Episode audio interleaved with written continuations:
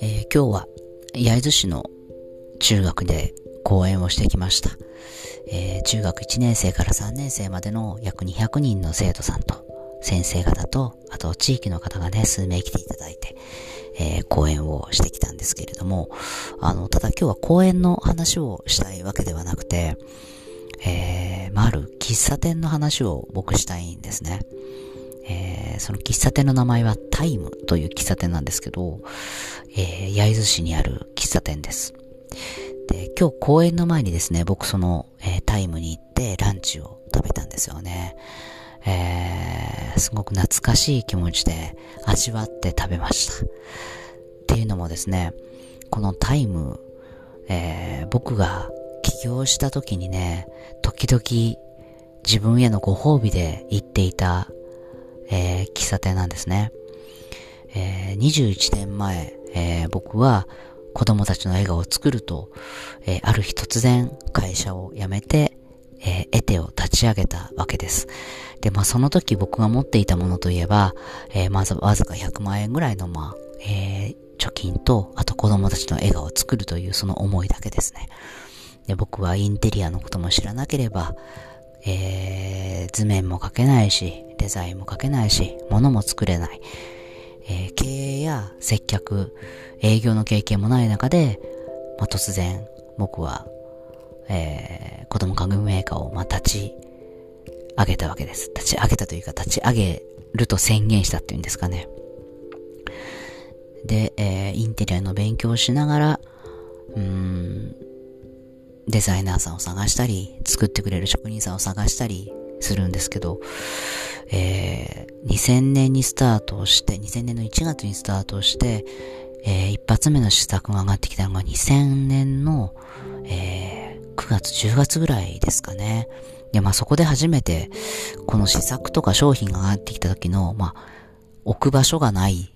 よね、と。まあそれまではね、自宅で十分だったんですけど、で、倉庫借りなきゃと思うんですけど、まあお金がないのでね、あの、倉庫も、まあそうそう敷金、礼金なんで、払えないんですよね。で、まあいろんな友達にどっか空いてる倉庫知らないですかって、まあ聞いてね、あのー、行くんですけど、まあ、僕の友達のご両親がまたまたま、えあと数年後に、えー、取り壊す、まあ、倉庫があって今空いてるからそこは使っていいよと。ただ、雨漏りがしますと。えー、屋根が半分ありませんと。まあ、それでも良ければどうぞっていう感じだったんですね。で、実際行ってみると、バサバサ、まあ、あ、や、屋根にね、穴が開いてるので、えー、雨漏りがしてるんですけど、まあ、その半分は、えー、そんな状態ですけど、えー、残りの半分の方はね、まあ、屋根もついていて、え、雨漏りもね、しないので、まあ、そちら側を僕は借りて、えー、エテをスタートさせるんですけど、あの、家からですね、いらない机と、椅子と、えー、中古で買った、えっ、ー、と、電話機とファックス、えー、それだけを持って、あとパソコンか、ノートパソコンも家から持ってきましたね。それだけを持って、えー、その、雨漏りとする倉庫で、えー、スタートをするわけなんですが、まあ、その時点で2000年の、えー、9月10月ぐらいです。でも売り上げ全くありません。全然売れないんですよね。で、どうしようと思って。友達に相談すると、まあ、ギフトショーという大きな展示会が東京であるから、それに出展してみたらって教えてもらって。で、僕はそこで出展をしようと決めるんですけど、あの、その時点での、えー、応募がですね、来年の9月だったんですね。えー、要は1年後です。なので、それまで、えー、商品をいろいろ作ったり、えしながら準備をして、え2001年の9月、僕はギフトショーに出店をするんです。そこでね、やっと売り上げが立つんですね。要は1年9ヶ月、僕は売り上げがなかったわけなんですけど、えー、1年9ヶ月、えー、経って、そのギフトショーで、えー、ファミリアさんや百貨店やディノスとか、えー、テレビ局なんかと出会って売り上げが立っていくんですけどね。あのまあそれまで売り上げがなかったわけですよね。で、ギフトショーで取引先が決まって、すごく嬉しい気持ちで、翌日その雨漏れのする倉庫に、まあ出勤するわけですよね。そうするとね、ファックスがね、入ってきたんです。タッタッタッタって。それがファミリアさんからで、えー、ファックスのところにね、牛さん5匹、羊さん5匹って書いてあったんですよね。これ何かというと、当時、まあ、エテが、えー、出していた商品に、チェアーズというね、商品のシリーズがあって、えー、動物をモチーフにした、えー、フェルトで貼るぐる、貼りぐるみをした、まあ、子供用の椅子だったんですけど、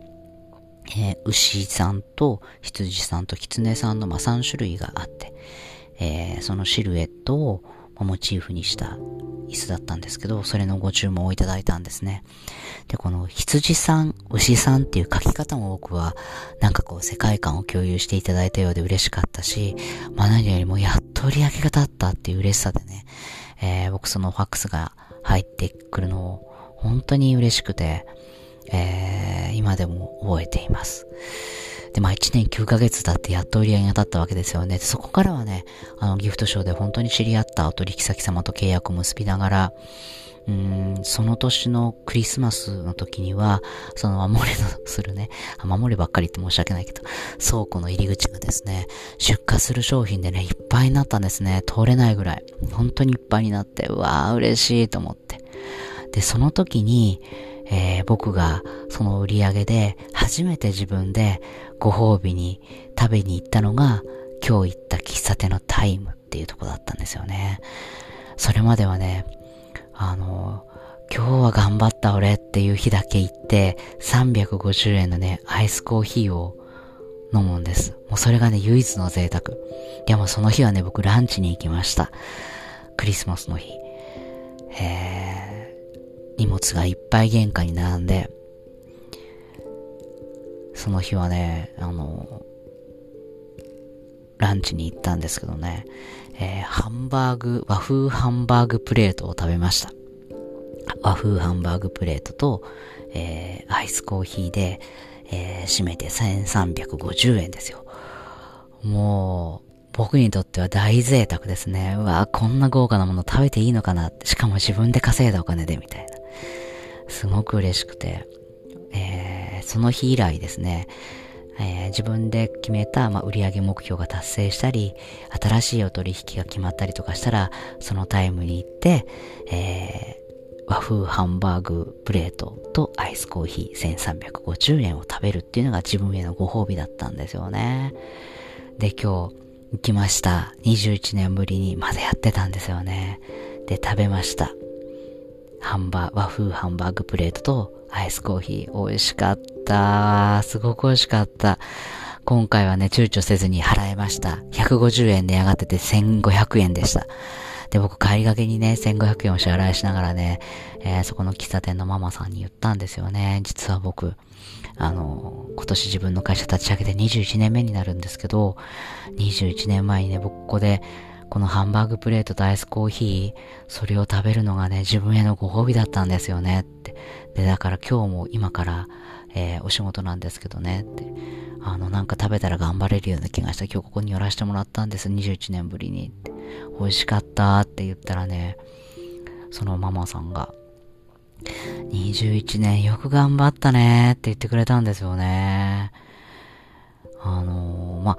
喫茶店はね、もっと前からあるので、当然、あの、喫茶店のママさんの方が頑張ってるんですけど、なんかね、あんまり愛想、愛想の良くないったりしてたけど、あの、あまりニコリとしない、あの、ママさんなんですね。クールな感じの、あの女性なんですけど、その時はね、ニコって笑ってね、21年、よく頑張ったねって言ってくれて、なんかそれが嬉しくて、えー、また来ますって言って僕は出てきたんですけど、うん、なんかこういうこう初心に戻れる場所がまだあって、まあ、僕よりも先輩が、えー、何年かやってらっしゃるんでしょうね、あそこのお店でね。あの、ずっとお店を頑張ってやってらっしゃるっていうことも、えー、すごく僕の励みにあったし、うん、21年前はね、ドキドキしながら、えー、1350円すごく贅沢って思いながら食べていたもの。もちろん僕にとっては、あの、今日の1500円のランチも十分贅沢なんですけど、うん、1500円払えるようになったなぁなんて思いながら、えー、美味しく和風ハンバーグランチを食べてきました。うーん、何かね、こう食べながら、えー、もしかしたらどこかの誰かがエテの商品をね、自分へのご褒美なんて思いながら、出動指令をいただけてたら嬉しいなぁなんて思いながら、えー、ランチを食べました。うん。改めて、まあ21年経ってますけど、こういう初心を忘れずにね、えー、これからも頑張っていきたいななんて、そんな風に思った時間でした。明日は一日、えー、静岡基地でロビットの出動作業です。うん、明日も頑張りたいと思います。楽しみながらね、でも、えー、届いた先のお客様の笑顔を、子供たちの笑顔をイメージしながら、明日も一日頑張りたいと思います。えー、では、素敵な夜をおやすみなさい。